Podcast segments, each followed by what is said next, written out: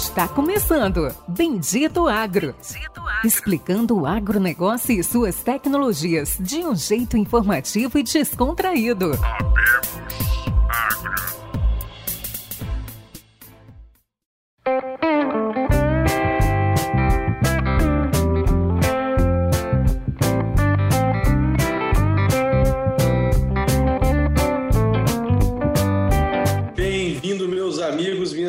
A mais um episódio do Bendito Agro, o seu podcast de conhecimento e inovação no agro. Olá a todos os nossos amigos, bem-vindo a mais esse episódio, esse episódio que vai ser extremamente técnico, de alto valor. Acho que é um tema novo que a gente está trazendo aqui para as nossas entrevistas. Fique com a gente, vale muito a pena ver esse episódio. E não se esqueça de se inscrever e compartilhar com seus amigos aí, com toda a sua turma que trabalha no agro do Brasil e aí do mundo. É a primeira vez que vamos falar de um dos assuntos, na minha opinião, mais importantes do agro, o mais complexo, o principal, do início de uma cadeia é, produtiva, porque, como diz o nosso convidado de hoje, Paulo, especialista em plantabilidade, tudo que começa errado tende a terminar errado. Paulo Arbex, 48 anos, formado em 97 na Unesp de Botucatu, mestre e doutorado pela Unesp de Botucatu, mega especialista em plantabilidade, criador do GPD, de todos os melhores técnicas de plantabilidade que vocês conhecem, professor de mecanização na Unesp. que mais, Paulo? Bem-vindo, Paulo Arbeck. Se apresente aí. Muito obrigado, Luciano. Obrigado, Périx, pelo convite. É uma honra estar aqui com vocês, né? Eu acho que você resumiu minha carreira aí de 20 e poucos anos em, em poucas palavras aí, Luciano, mas é, eu queria falar que estou é, muito contente de, de bater um papo com vocês. Eu acho que essa forma de podcast aqui, acho que é o que tem de, de mais gostoso hoje, né? O cara do carro, é quem está aí no carro nos ouvindo, é quem está aí em casa com o celular. Então, essa forma de podcast é uma, é uma forma, uma ferramenta que eu gosto muito. Vocês estão de parabéns né? É, por ter lançado essa plataforma muito legal. Obrigado, Paulo. Muito obrigado. Para nós também um, um prazer, uma honra ter você aqui. Um episódio esperado. Você foi é, inédito duas vezes. Você foi o primeiro episódio, Paulo, que a gente lançou uh, a pré-gravação. A gente lançou lá no a gente vai tentar fazer isso é, sempre que a gente conseguir. O episódio do Paulo Arbex, para quem nos ouve e para quem nos segue nas redes sociais, foi o primeiro que a gente fez uma, um pré-lançamento. Tivemos algumas perguntas, interação com alguns leitores aí, um episódio bem esperado. É, Paulo, vamos iniciar. A gente mais ou menos sempre inicia aí com perguntando aí para o nosso entrevistado, para que ele conte um pouco para quem está nos ouvindo, como que é o seu dia hoje, Paulo? Como é que é a sua rotina? O que, que o Paulo faz? No que, que você está inserido? Quais são os projetos em andamento, Paulo? É, vamos lá então, Luciano. Muito obrigado pela oportunidade, né? Que às vezes a gente é, fala de tanta coisa técnica, né? Fala de tanta coisa técnica e às vezes esquece da base nossa, que é, que é ser professor. Gostaria de falar para vocês que eu adoro minha profissão, primeira coisa, né? Eu, eu amo ser professor, eu amo estar junto com, com os alunos, né? Quem me conhece, as pessoas mais próximas aqui, sabem que eu, do encanto que eu tenho de estar dentro de uma sala de aula, de estar podendo passar conhecimento, né? O Luciano Péricles. E, e, e assim, e compartilhando, na verdade, compartilhando conhecimento, né? É, nessa conversa conversa que a gente teve aqui antes de começar o podcast, pô, para mim já foi muito rico, já valeu, já valeu a gravação, para vocês terem uma ideia, né? De tanta informação boa que a gente compartilha. E nós do Abra estamos isso, né? Você não fica guardando informação, você, é, é, eu acho que assim, quanto mais informação de qualidade a gente passar, melhor. Tá? Respondendo sua pergunta, então, o que, que é o meu dia a dia? Eu sou professor, como você disse, né? Eu sou professor de mecanização aqui da, da Unesp de Botucatu. Então, meu dia a dia, eu tenho os dias que eu, que eu ministro aulas, né? De mecanização. Então, eu não falo só... É, o pessoal acha que eu só falo 24 horas de plantadeira, né? Não é, não é bem assim. Eu tenho, eu tenho as aulas de mecanização, então a gente fala é, de equipamento para preparo do solo, fala de semeadora, fala de colhedora, é, para três cursos. Eu dou, eu, eu dou aula para agronomia, para engenharia florestal e para zootecnia. Então, para mim é uma alegria, porque eu conheço muito aluno aqui de Botucatu, né? Então, se a gente pegar todo o segundo ano da Unesp nos cursos de, de agronomia, engenharia florestal e zootecnia, é, passaram por mim lá. Eu tive, é, é, eu tive orgulho de dar aula para esses meninos, né? E hoje a gente vê, andando o Brasil inteiro, aí a gente vê a, é, o pessoal, né? Eu, eu acho bem, bem bacana, por causa das mídias sociais, como você falou, né? De divulgação. Eu falo, ah, hoje eu vou estar tá em. É, hoje eu vou estar tá em, em Cascavel, daí tem algum aluno lá. Eu falo, ah, eu vou estar tá aí no LEM. Daí eu quero, ah, tem um lá que liga e fala, ô professor, onde você tá? Eu, isso aí para mim é fantástico, né? Fantástico essa, é, é, essa interação com os alunos. Então, eu faço as aulas aqui, eu ministro minhas aulas aqui na Unesp, e além disso, eu falo que tenho dois filhos, viu, Péricles, Luciano? Tenho um filho que é a Júlia, essa que é com nota fiscal, e tenho o segundo filho, que é o GPD, que é o Grupo de Plantio Direto, da onde eu sou o fundador, coordenador, e a gente há muito tempo trabalha nessa parte de mecanização em plantio direto, com especialização aí agora em, em plantio, em, em plantadeira e tudo que envolve o plantio, né? Desde a desde a cultura de cobertura até é, falar de palha, falar de dessecação, até o plantio propriamente dito. Então, mais ou menos falando aí, esse é o meu, esse é o meu dia a dia. Entre eu divido entre dar aulas e o grupo de plantio direto, tá? E o grupo de plantio direto, que é meu grupo de pesquisa. A gente faz pesquisas é, em mecanização em plantio direto. E mais ainda, outra coisa que é bem legal falar, a gente tem um, um projeto de extensão que faz parte da universidade também, né? É, o tripé, que é o ensino, a pesquisa e a extensão. Na parte de extensão, a gente tem um, um programa que é outro, é outro legado que eu quero deixar para os produtores aí, que é o IPS, a Inspeção Periódica de Semeadoras. O IPS é onde a gente vai na propriedade, vai nas propriedades rurais aí, conversa com o produtor e faz um checklist da máquina dele. Então esse esse programa também está sendo bem legal e é o que é o que leva o nome do não meu, né, não só meu, como do GPD aí para o Brasil inteiro.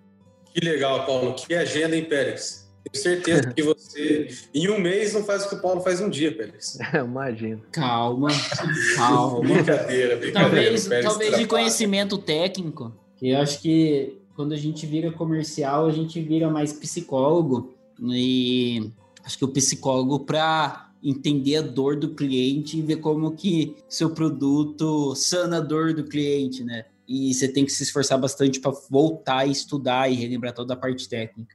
Mas puxando o gancho, eu acho que antes da gente entrar mais a fundo aí nas técnicas, você podia contar um pouquinho, você contou, você contou aí sua, sua rotina. Alguns preguiçosos aí vão ficar cansados só de ouvir você falar, Imagina. Mas um pouquinho como é que funciona na prática aí o, o projeto tripé, como é que isso, isso é levado aí da faculdade, da extensão para o campo? Bacana, Luciano. Então, então, como eu falei, esse tripé né, de ensino, pesquisa e extensão, e na verdade, ele se tem uma interação entre os três, né? Então, porque nos três a gente fala, fala sobre, sobre mecanização, sobre estar no campo. Né? Então, se eu pegar as aulas, por exemplo, a parte de ensino, né? A gente, os alunos estão aí escutando, vão concordar, né? Minhas, minhas aulas são 80% são práticas, né? Eu gosto de levar a molecada no campo. É, a satisfação, se vocês vissem a satisfação do cara, primeira vez que senta num trator, porque hoje não é mais igual antigamente que quem fazia agronomia era tudo filho de produtor, né? Então, hoje mudou o perfil do estudante. Então, tem gente que está sentando pela primeira vez no trator e ver essa alegria, para mim, é cativante, né? Então, essa parte de ensino, como eu falei, é eu me transformo dentro da sala de aula, né? Eu, assim, é, é um lugar onde eu me sinto muito bem e sinto prazer em estar tá, tá passando alguma coisa de útil, principalmente aqueles que, que olham para você, às vezes não precisa nem fazer perguntas, só ver o brilho no olho do, do aluno que está aprendendo alguma coisa que vai ser útil para ele, para mim vale, vale demais, né? Na parte da pesquisa, e tem né, o segundo P aí que é pesquisa, a gente tem que, em, como faculdade pública, o que a gente tem que retornar para a população, né, que, que nos paga, o que, que é a parte de pesquisa. A gente tem que pesquisar as melhores práticas, a gente tem que pesquisar melhores práticas. A gente, eu, eu falo que não tem uma pesquisa que eu faço, não estou falando que esteja errado isso, mas não tem uma pesquisa que eu faço que não vai direto é, matar uma, é, uma dúvida de um produtor. Por isso que eu chamo de pesquisa aplicada, né? Porque se for para você fazer pesquisa para ficar lá na, na, nas estantes da biblioteca, é melhor nem fazer, tá certo? Você está perdendo tempo e não está levando nada. Eu, para mim. Como talvez estejam 90% delas, né, Paulo? talvez mais de 90% delas estão lá hoje, né?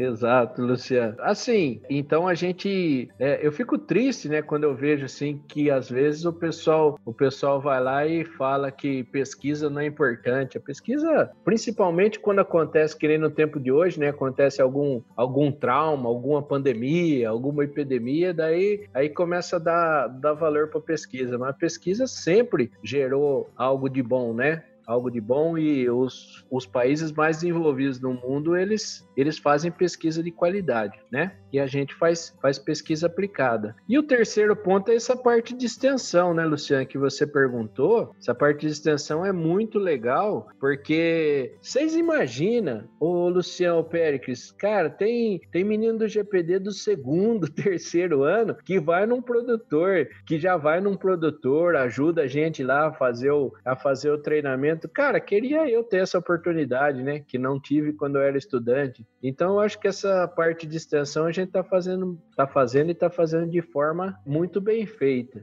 Porque é, quem não conhece, acha que o, que o GPD não sabe o que é um grupo de pesquisa, acha que é uma empresa, né? Que é uma empresa que a gente criou e na verdade não é. É um grupo de pesquisa que sai por aí fazendo treinamento de plantabilidade e levando é, essas informações importantes aí para o produtor fazer um plantio mais bem feito. Só elencando aí rapidinho, outra oportunidade que é, muitos comentam, a faixa etária do nosso, dos nossos convidados normalmente é o dobro do que a nossa, Paulo.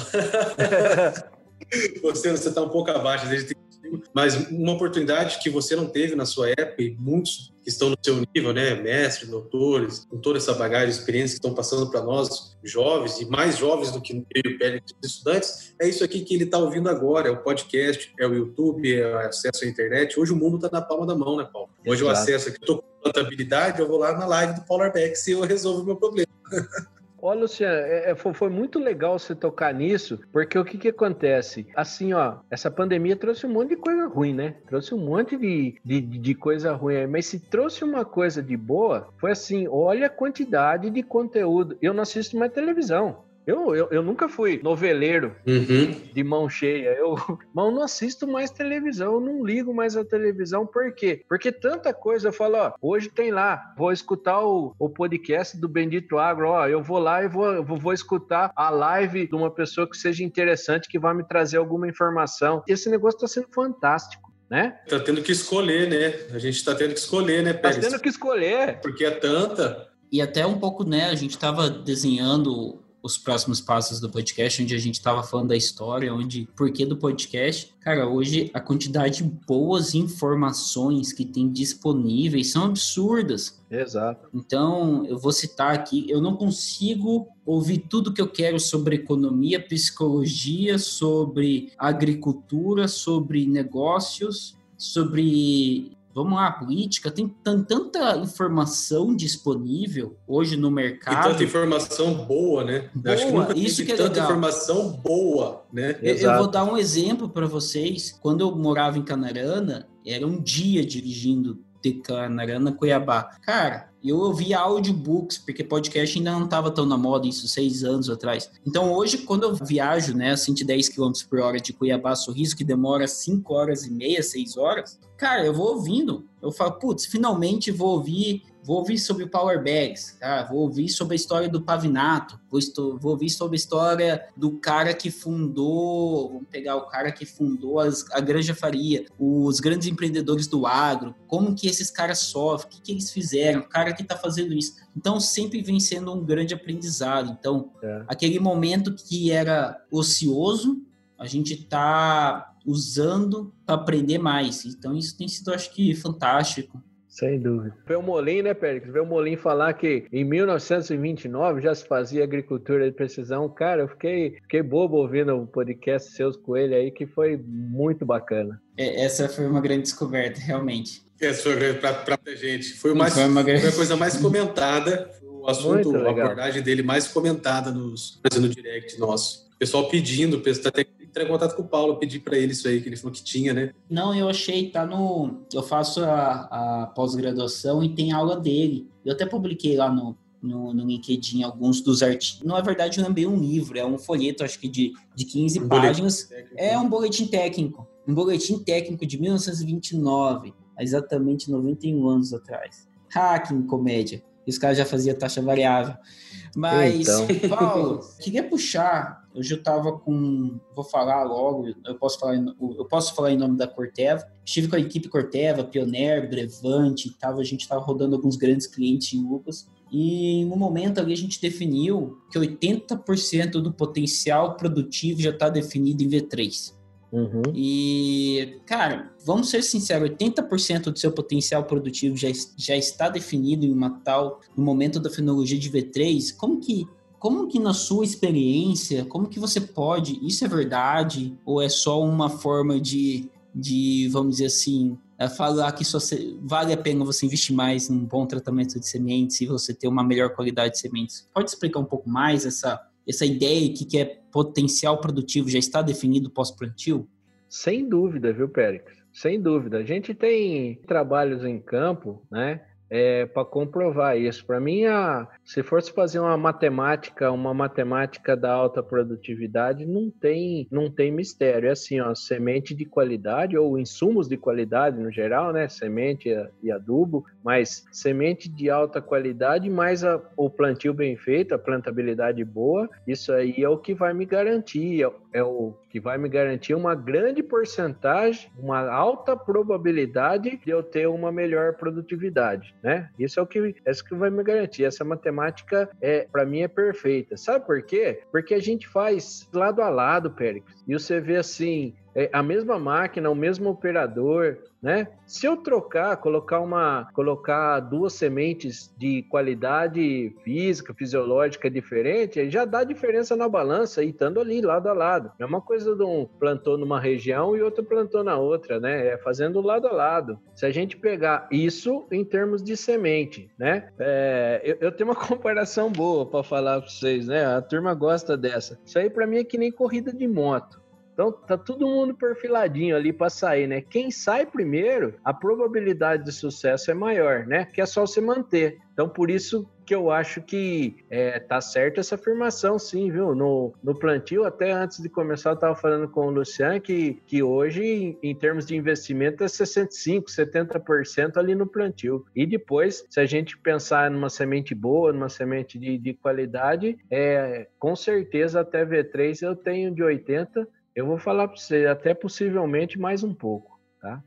E uma das operações de corrigir também, né? Exato. é especialista em, em, imagens. Hoje você faz uma aplicação em regulador em taxa variável, ou seja, você está correndo atrás de um, de desequilíbrio que você tem. Você faz uma aplicação de adubo é, em taxa variável. É, você aplica micro, macro na lavoura para você sanar um desequilíbrio ali nutricional que você tem. E no plantio, como é que você vai repor um indivíduo ali onde não tem, onde deveria ter?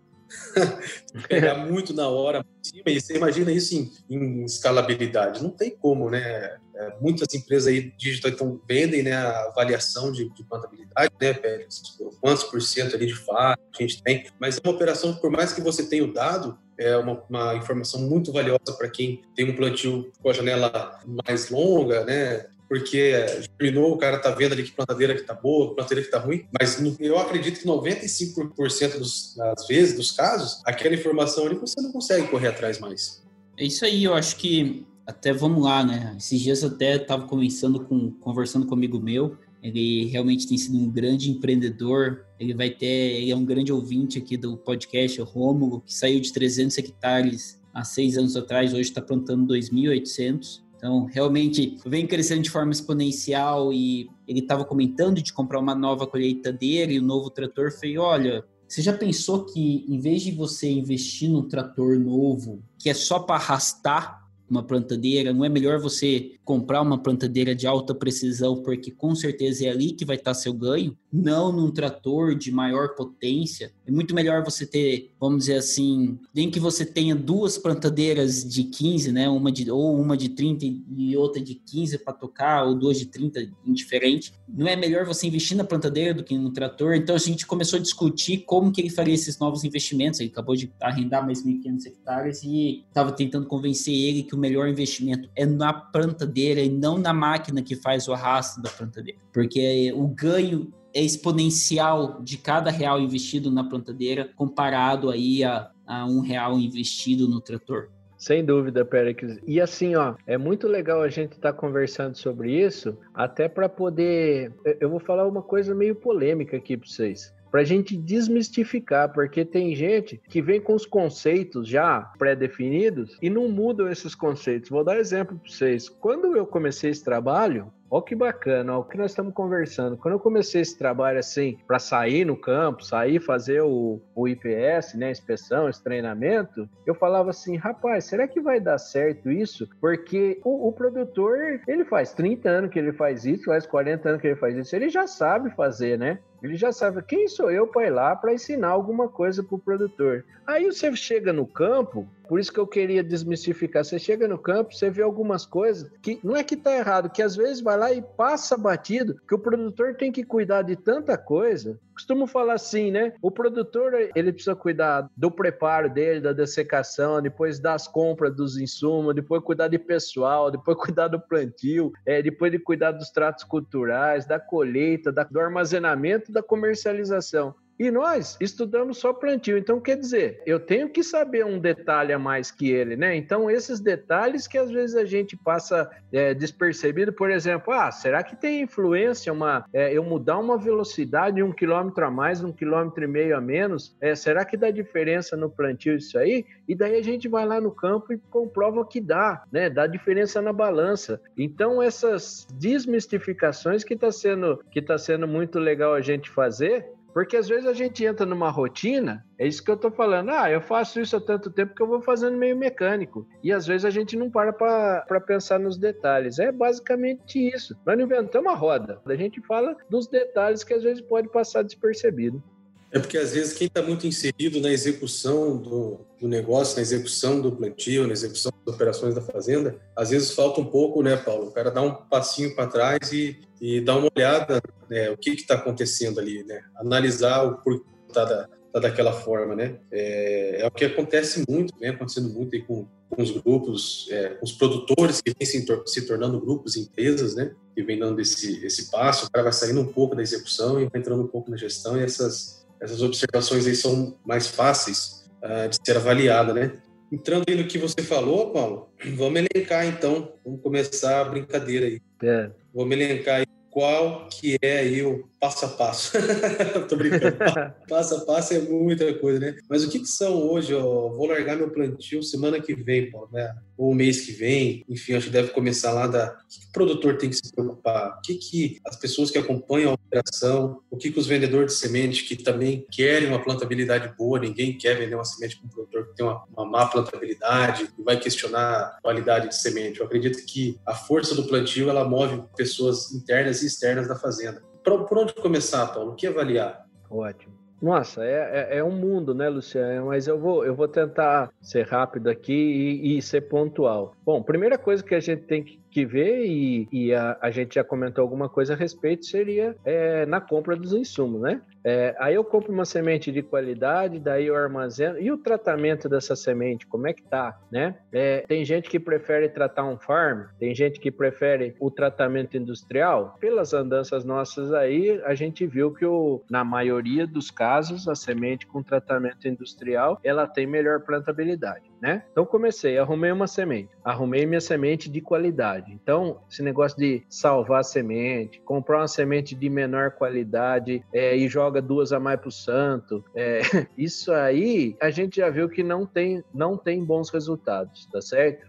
Então comecei com meu insumo de qualidade. Depois eu parto para minha semeadora, para minha plantadeira, né? Como o Péricles falou muito bem, é Cara, ali está o coração. O, o, dosador, eu costumo falar, o, o, o, dosador é o coração do plantio, né? Se eu tenho um dosador bom, é, eu já tenho meio caminho andado tá certo? Então a minha plantadeira, ela tem que estar tá, o quê? Ela tem que estar tá com a manutenção bem feita. E daí, e eu gosto de explicar porque fala assim, a manutenção bem feita. Eu, claro, professor, claro que a, a semeadora está regulada. Na maioria das vezes não tá, turma. Não tá, pode estar tá, é, o pessoal ter batido um olho, mas não tá não está revisado do jeito que é para estar, tá, tá certo? Então eu tenho peça desgastada. Quem nunca escutou? Eu cheguei na, na fazenda assim antes de plantio, eu falei assim: ó, mas isso aqui, essa mola aqui tá ruim. Falei assim: não, aguenta uma safra. A turma vai lá e fala assim: isso aí eu, eu falo que é o custo-benefício mais barato que existe em termos de retorno que vai te dar implantabilidade, entendeu? Então fazer uma manutenção bem feita na máquina, isso aí é primordial. O, outro ponto que eu queria bater é em termos de capacitação e treinamento de quem, de quem vai tocar o plantio. É, é outra coisa que a gente vê no campo. Às vezes o pessoal vai lá, ah, o gestor, enquanto ele está ali na área, o cara está plantando uma velocidade. Ele virou as costas, eu vou lá e planto em outra velocidade. Isso aí é para acabar, acabar mais rápido a área, ou por causa que a janela é curta também. Às vezes pode ser a própria pré-determinação do gestor, né? Falar assim, não, pode plantar rápido que eu tenho que acabar, tem que acabar tudo, que isso aqui a janela é curta.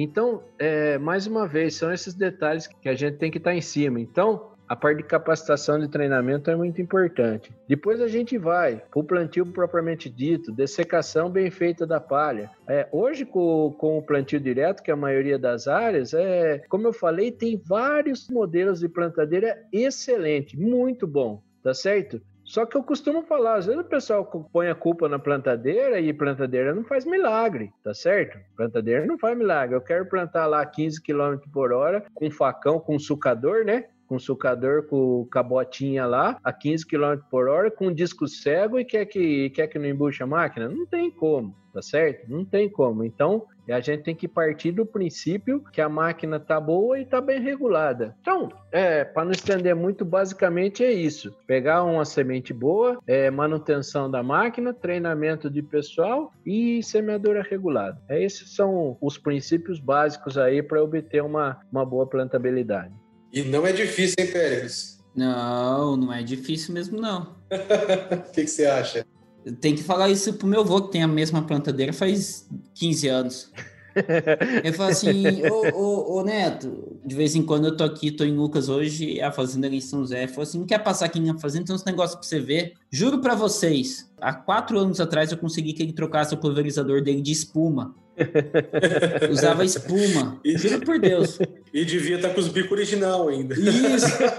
Cara, é, uma vez eu cheguei na fazenda, ele estava aplicando com CBT e o pulverizador de espuma. Isso já tem uns sete anos. Eu falava assim: será que eu tô vendo isso mesmo ou é só brincadeira? É porque ele planta soja para reformar o pasto. Mas, Paulo, tem uma. Você comentou algo bem interessante e como eu ando rodando aí com todo o time Pioneer e Brevante, principalmente Pioneer, todo MT, Rondônia, MS, tô em, em contato com eles aí diariamente. Eles comentam muito de sempre de colocar uma, uma quantidade de 10, 8% a mais de semente de milho. Vamos lá, vamos lá, vamos chutar aqui, 58 mil é, plantas, ou no caso de soja, joga Vamos falar aqui das variedades Dom Mário, que se normalmente se joga 20, para deixar 17 ou 16 no solo. Como que você vê essa tática dessas recomendações de sempre jogar 10% a mais? Isso é válido? Isso não é válido? O que que hoje, né, no seu grupo, nós, nós como consultores, nós que estamos aí rodando o campo, batendo, batendo porteira, o que, que a gente pode fazer como recomendação, como auxílio, ou artigos? O que, que vocês podem nos ajudar aí de informações? Se essas informações aí a gente pode continuar recomendando dessa forma? Então vamos lá, Pérez. O que, que a gente vê? Principalmente que no fim o pessoal coloca muito mais do que isso, né? O pessoal coloca muito mais do que isso. Mas assim, lá no campo, tá? No campo final, o cara, o, o cara coloca mais que 10%. Só que qual que é a conta que eu vou fazer? É, por isso que eu falo de qualidade de semente. Se eu tivesse, se eu tivesse uma semente é, com 100% de 100% de vigor, 100% de germinação, não precisava colocar nenhuma mais, né? Se eu tivesse uma semeadora que me garantisse 100% de singulação, eu não precisava colocar nenhuma mais, tá? É muito legal a pergunta que você fez. Assim, a única coisa que eu não posso uma coisa que eu não posso não, que eu não devo, é o seguinte, é, vamos lá, é, primeiro para o milho. Ah, então eu vou lá e coloco é, 20% a mais, 20% a mais da minha população ou 15% a mais, sabendo que eu vou errar. Isso aí, é, é esse pensamento, para mim, é errôneo. Na soja, eu coloco lá é, 15, 20% a mais de semente, é, ou se não falando assim, tem gente que ainda, ainda acha isso e o conceito mudou, né? Tem gente que acha ainda, fala assim, ah, soja eu posso jogar qualquer população que ela compensa, ela tem plasticidade. Isso aí, principalmente para os materiais novos que a gente tem hoje, não vale mais, tá certo? Não vale mais. Então, o certo, eu tenho a minha recomendação, eu tenho é, com base na germinação, com base é, no cálculo que eu tenho, né, no índice de sobrevivência, com base na plantadeira que eu tenho, né? Então você vai ver, né, o índice de precisão da plantadeira, a gente faz o cálculo com base nisso, entendeu, Péricles? Então eu pego a germinação da semente, mais o índice de precisão da, da minha semeadora e eu faço e eu faço um cálculo, mas assim, é, não pode ser mais do que 8, 10%, porque senão é, o que, que é o perigoso? O perigoso é eu fazer um plantio e daí eu tenho uma plantabilidade ruim, além além de não nascer tudo, daí ela nasce com dupla, com falha, né? Tem duas sementinhas nasce aqui, daí falha uma, daí aí tem uma é, tem um espaço. Então, eu acho que a gente tem que rever esses conceitos. E como é que eu vou rever? Mais uma vez, se eu tiver uma semeadora boa, se eu tiver uma semente de qualidade, eu tenho que revisar essa porcentagem Isso é até um pouco interessante, tem várias marcas de semeadoras no campo, mas existe alguma avaliação de melhora de plantabilidade de acordo com o seu sinal de GPS? Vamos lá, sinal pago de Luciano, você pode me ajudar. Sinal RTK de 2 centímetros, sinal uhum. é, GS3 e RTX de 3 centímetros ou 4 centímetros, ou sinal de 5 centímetros de erro. Existe alguma avaliação de aumento de produtividade usando diferentes é, qualidades de sinais, Paulo? É, nunca vi um trabalho desse, Perix. É até interessante você falar, porque é, na verdade não tem, né? A avaliação, a avaliação que a gente faz é, é no solo ali mesmo, depois de plantado, e daí você faz pelo coeficiente de variação, tá? É, qualidade, é, qualidade no plantio, falar em produtividade é difícil, né? Você pensa, a gente falar em correção de, de sinal por avaliação. É de produtividade. Mas você ganha agilidade na operação, você ganha qualidade na distribuição de sementes, você não vai ter rua louca abrindo, você não vai ter incomodação. É, acho que vai mais por vai mais para outro lado, né, Paulo? É. Vai mais para adaptação do que lado aí. Você não tem remonte de linha. Então, imagina, cara, às vezes o operador dá 3, 4, 5 tiros ali num talhão de 2 mil metros com um sinal gratuito ali, ele remonta uma linha de fora a fora. Nós estamos falando de 20, 30 mil metros linear aí de de Isso. sobreposição de semente, onde a gente vai ter uma alta competitividade, vai ter uma redução de produção ali. Acho que nesse sentido aí. aí mas aí, se a gente for para esse lado aí, aí a gente vai cair na produção, na produtividade também, né, Paulo? Sim, sem dúvida. É assim, Luciano, caindo para esse lado, né? É, eu falo que não tem entre comparação de tecnologias, né? Mas uma coisa muito clara é que a tecnologia ajudou e ajudou bastante, né? Em termos de remonte de linha, em termos, né? De, de sobreposição, rapaz, é um negócio que ficou, é, não tem nem, nem o que se falar. Quer ver outra coisa bacana? Que a tecnologia, eu falo que hoje a tecnologia é o dedo duro, né? Se eu pegar uma telemetria, por exemplo, é, ó que bacana, ó, se eu pegar uma telemetria, se eu pegar um mapa de plantio, eu pegar um mapa de plantio com velocidade e botar em cima do mapa de produtividade, eu tiro muitas conclusões. Muitas conclusões de tudo que eu estou falando. Aí, Paulo, essa era uma tese que eu falava que eu usava para fazer venda de imagens há dois anos atrás. Mas pode fazer. Eu tinha, sempre que eu ia fazer as vendas das imagens, e eu não vou falar o nome da empresa, mas assim, nem, nem de agora nem de antes, mas assim, sempre que eu ia fazer venda de imagem de alta resolução, eu sempre pegava os mapas de V3, V4, né? Tanto de soja quanto de milho, mas o principal mapa de correlação era o de algodão com 35 dias, e esses mapas em pós-plantio, o nível de correlação com o mapa de produtividade era altíssimo. No algodão batia 90 e poucos por cento. Então, tipo, não havia 95% no algodão, o nível de correlação era alto. Eu não sabia produtividade, tá? Uhum. Mas o, tinha mesmo contorno, entende? Tem o mesmo contorno os dois mapas, tanto de plantabilidade quanto o mapa de, de colheita. E eu lembro que eu usava esse pitch, eu usava um monte de exemplo para fazer as vendas. É engraçado. Perfeito, Pérez. Isso para mim a, correlação é direta. Quanto a isso, a gente tem dados, né? A gente tem vários dados quanto a essa correlação. Quer ver outra coisa legal? É, eu costumo brincar, né? Que essa informação vale 2 dólares. Se vocês quiserem, eu conto a história do 2 dólares depois. Essa informação vale 2 dólares. É, a telemetria, sabe o que me ajuda? Hora que me ajuda é assim, ó. Se eu pegar é, um dado de eficiência da máquina, um dado de eficiência na máquina, daí eu vejo quantas horas ele ficou parado, quantas horas ficou com o motor ligado, quantas horas que ele ficou fazendo manobra. Isso aí vai me ajudar ao quê? a solucionar aquele problema que a gente começou a falar no começo, né? Que a gente, no, no princípio do, do, nosso podcast aqui, a gente tava falando, ah, o cara tem que plantar com velocidade alta porque a janela, a janela é pequena. Daí eu falo assim, ó, e eficiência? E quanto tempo a máquina ficou parada? E quanto tempo demorou para reabastecer? E quanto tempo demorou para fazer a manutenção diária? Entenderam? Olha que legal, ó, pro gestor, a hora que ele pegar esses dados aí, é fantástico de eu analisar e falar assim, não, mas peraí, cara, eu fiquei, minha máquina, daí vamos lá pro seu voo, Péricles. Ó, ele pega um mapa desse, daí ele fala assim, rapaz, minha, minha máquina durante o plantio ficou mais parada do que ficou é, plantando, então tá na hora de trocar mesmo, entendeu? É isso aí, Paulo. Hoje nós temos aqui um sistema de telemetria da Soniftec, né? E a gente justamente avalia tudo isso aí lá, o Bruno Papão ajuda a gente em várias avaliações, com ele na live lá da, da Suriftec. Eles trazem isso aí mesmo. Uhum. Essas informações aí, não só da máquina, como do operador, né? Eficiência, velocidade, qualidade. Tem os alertas, né? Eu sei quanto tempo que ela parou, quanto tempo ela trabalhou, onde que ele andou mais rápido, onde que não andou, por que, que ela ficou parada, né? E todos esses dados aí correlacionando plantio, pulverização, colheita, mapa de colheita, mapa de fertilidade. É, é muita coisa, viu, Paulo? Uhum. Mas é perfeito para o cara tomar, para o gestor tomar decisão, né?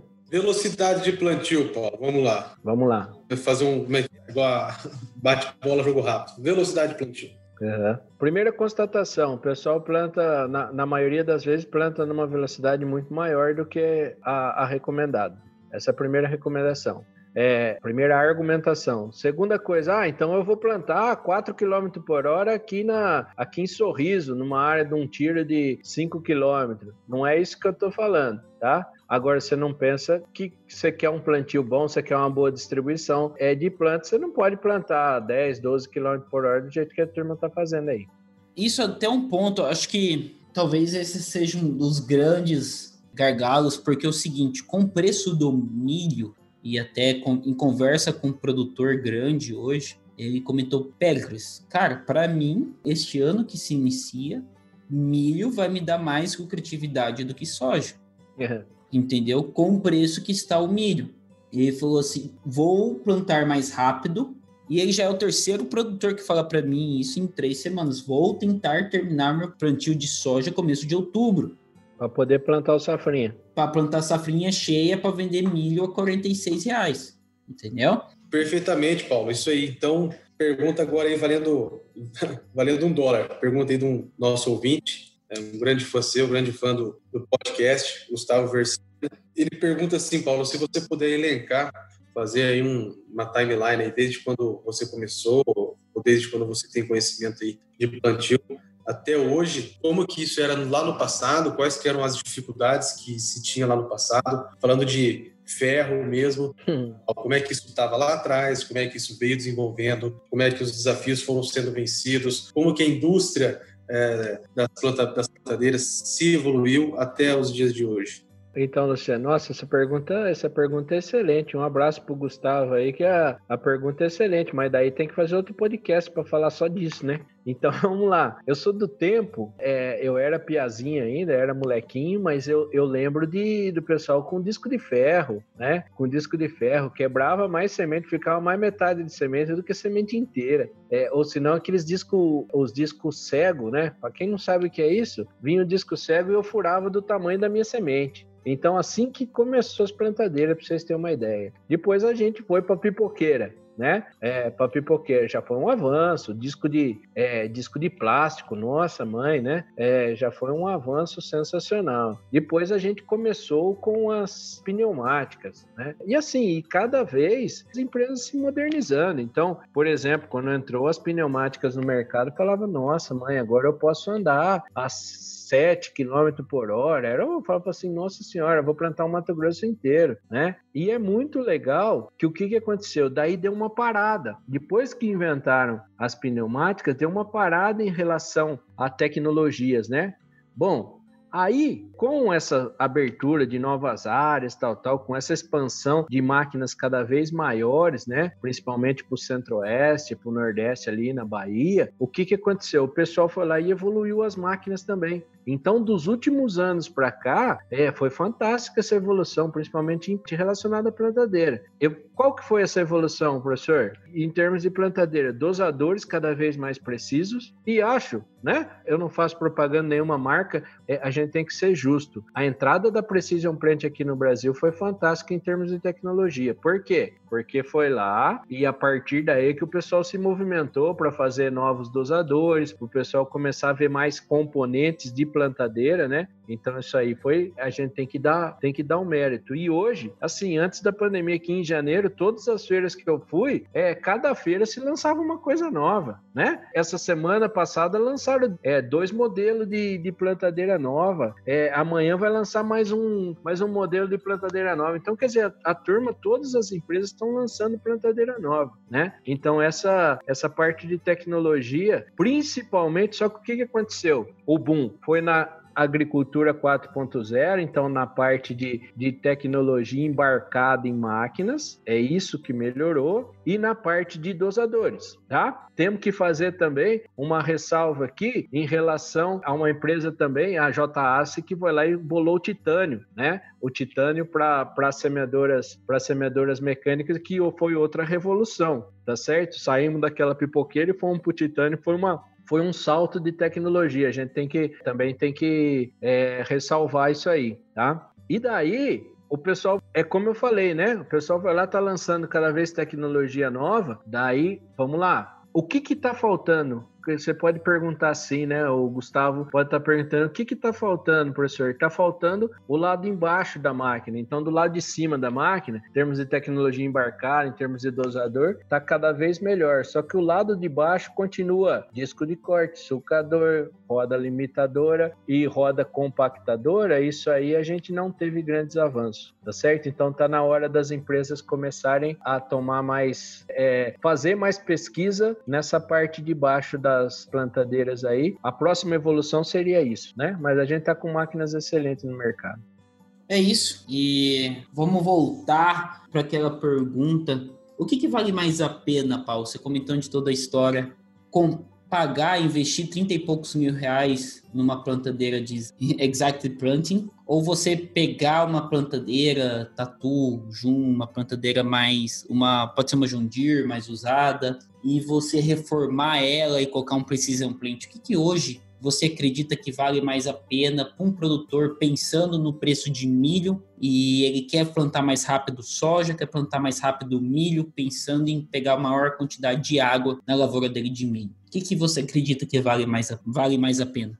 É, eu vou dar minha opinião. A pergunta é excelente, Pérez. Por que, que é excelente, cara? Porque o, na verdade a minha resposta é o seguinte: é, cada produtor tem a sua tecnologia tá certo? E ele sabe que ele tem a sua tecnologia. Então, dependendo do tamanho da minha área, dependendo do tipo do sistema que eu cultivo, quer ver, ó? É, tem gente que faz o plantio direto bem feito, por exemplo, e não larga a mão, e não larga a mão por questão de preço, tá certo? Porque ele sabe, por exemplo, ah, né, nessa área aqui não vai entrar milho. Ah, o milho tá 50 reais um saco. Daí o que que eu faço? Né? Ah, não, então eu vou, vou tirar da minha rotação aqui colocar milho? Não, ele não sai. Então, eu respeito essa tecnologia dele. Por quê? Porque ele sabe que se ele continuar fazendo uma agricultura de sistema, ele sempre pode não ganhar aquele ano, mas ele vai continuar ganhando, é, vamos dizer assim, ele não vai ter é, é, surpresas, tá entendendo? Ele tem uma, uma produção mais estabilizada. E isso é muito legal quando o produtor pensa assim. Agora também eu não sou contra o cara chegar e, como você falou, falou, ah, o, o milho está estourando lá, então eu vou, eu vou plantar logo a minha soja para colher e daí eu vou fazer a safrinha de milho. Aí eu, eu tenho minhas dúvidas no seguinte, né? Ah, então eu vou plantar mal minha soja visando o meu milho safrinha? É, eu não faria isso, não recomendaria isso. Por isso que eu falo, agora tem gente que vai lá, como eu falei, cada um cada produtor, produtor não é bobo. Se tem uma coisa que produtor é inteligente. A gente que é palpiteiro aqui, né? Nós ficamos falando, ó, faz isso,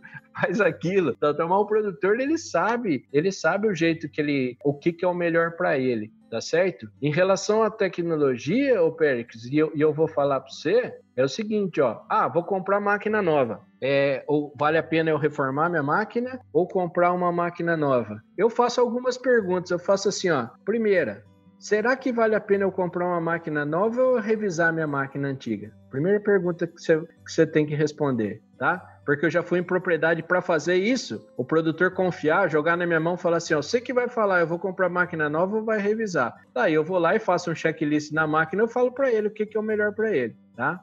Segunda coisa, ah, eu vou comprar uma alta tecnologia, que nem você falou, um dosador, é, um dosador que eu coloco a semente com maior precisão, que ele não tem tubo condutor, que é como se colocasse a Exact, né? Como se colocasse a semente com a mão lá embaixo, tá certo? É uma baita tecnologia. Quanto diário eu planto? Vale a pena? É tudo custo-benefício. E assim, não somos nós que vamos falar isso. O cara tem tudo isso aí na ponta do lápis. Um cara para ter uma tecnologia dessa, o cara tem na ponta do lápis. Eu posso, eu posso chegar para você e falar assim, ó, essa tecnologia aí vai custar X por linha, ele vai fazer o cálculo e falar, não, vale a pena comprar. Tá certo? Então, mais uma vez, agora se você falasse né? Se você me perguntasse assim, professor, você lá no seu quintalzinho da sua casa, lá com marinha pequena, o que, que você colocaria de tecnologia? Acho que essa pergunta é legal, Pérez. Eu falava, ó, eu tirava a primeira coisa que eu faria é tirar o efeito da transmissão. O que, que, é isso, professor? Tirar o efeito da roda, da engrenagem,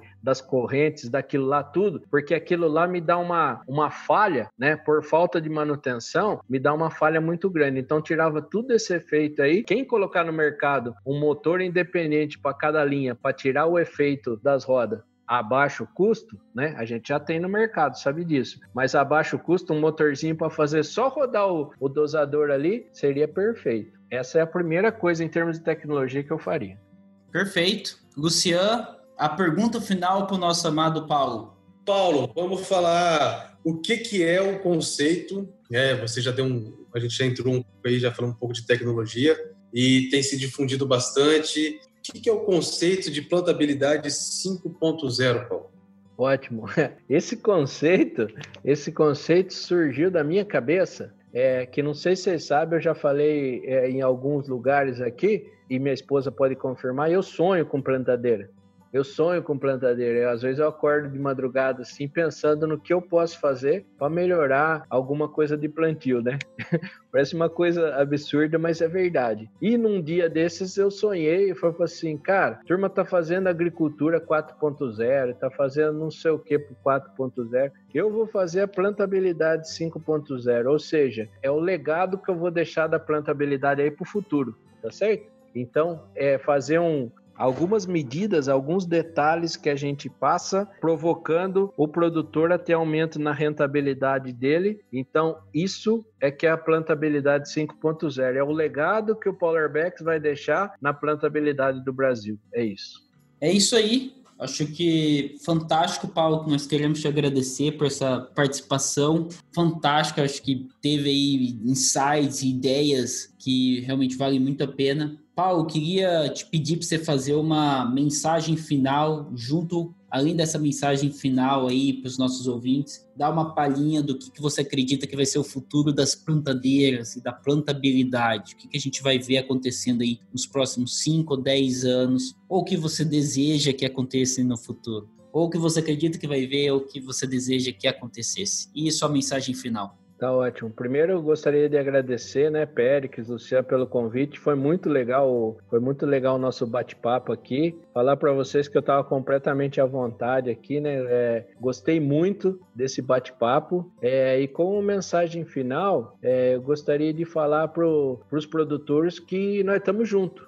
Tá certo? Nós estamos juntos no que, é, como eu falei, eu estudo isso aí há mais de 20 anos, né? Eu estudo esse, essa parte de plantabilidade há mais de 20 anos e a gente vê é, o progresso que está acontecendo. A, a, os fabricantes de máquinas estão tão preocupados com a melhor plantabilidade e os produtores estão vendo os resultados que a gente tem fazendo um plantio mais caprichado. Isso que é importante. Esse que é aquela mensagem que eu falo assim, ó, é, vale a pena fazer um plantio de qualidade. Vale muito a pena, porque a resposta não vai ser dada para o Polar Bex, a resposta vai ser dada na balança, né? E da balança vai para o seu bolso. É isso. Isso aí, Paulo. Fantástico, obrigado. Para quem quiser seguir o Paulo, o Paulo está lá no LinkedIn, no Instagram, o Grupo GPD está lá também, né, Paulo? Isso. É, o legal você falar disso, Luciano. Então eu tenho então, tanto no LinkedIn, né, Paulo Arbex, como no, no Instagram, paulo.arbex, para vocês terem uma ideia, eu gosto tanto de plantabilidade que eu ponho um vídeo, é, uma foto, alguma coisa técnica, só 100% de conteúdo técnico sobre plantabilidade no Instagram todo dia. Todo dia entra um vídeo ou uma foto, alguma coisa falando sobre plantio. Então, se quiser receber alguma informação técnica, trocar informações, né, que é o mais legal, compartilhar informações, a gente tá lá no tá lá no Instagram, tá bom? Além disso, tem a mídia do GPD também, que é que é fantástica, né, que é o grupo de plantio direto, também no, no Instagram aí que eu costumo falar, viu, Péricles, ô Luciano, o GPD é mais famoso que eu tá certo? É muito mais famoso que eu. Aonde eu vou no Brasil, a turma não, não me conhece, mas conhece o GPD, com certeza. Legal, Paulo, obrigado. Muito obrigado pela sua participação. Desejar aí a você muito sucesso e muito sucesso aos produtores que estão iniciando aí. Alguns já soltaram o plantio no pivô, outros estão terminando revisão de plantadeira, começando. Então, é, eu acho que ainda dá tempo de corrigir muita coisa. Eu acho que tá, foi adiantado aí um tempo hábil para correção da, da plantabilidade do das operações do Brasil aí, Paulo. Obrigado novamente pela, pela sua presença aqui. Agradecer ao Pérez por estar aqui. O Pérez hoje se atrasou, ele estava trabalhando agradecer aos nossos uh, apoiadores, aos nossos uh, colaboradores lá no Instagram, o Agricultura de Alta Precisão, ao Dicionário.agro, Bahia Agrícola, todo, todo o pessoal que compartilha a gente. O GPD agora aí vai. Viu, Paulo? A gente sempre vai compartilhar no GPD agora também, viu? muito bom, muito bom, excelente. É isso aí. Muito obrigado a todos os nossos ouvintes. Não esqueça de compartilhar e sempre que vocês tiverem dúvidas, ideias, perguntas, por favor, nos procurem no LinkedIn, Instagram, todas as nossas plataformas. Estamos com o nosso site também. Nos procurem no nosso, no nosso site, está ficando muito bom, muito legal mesmo. E é isso aí, pessoal, e até a próxima. Um grande abraço a todos.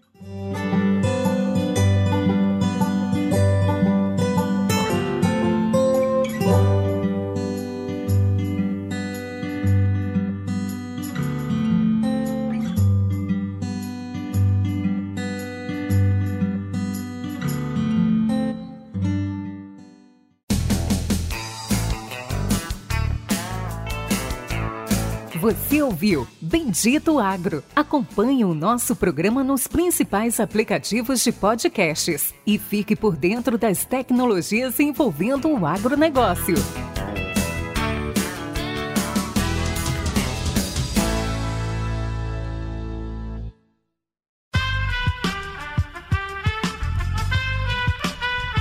Esse podcast foi editado por Aerolitos Edição Inteligente.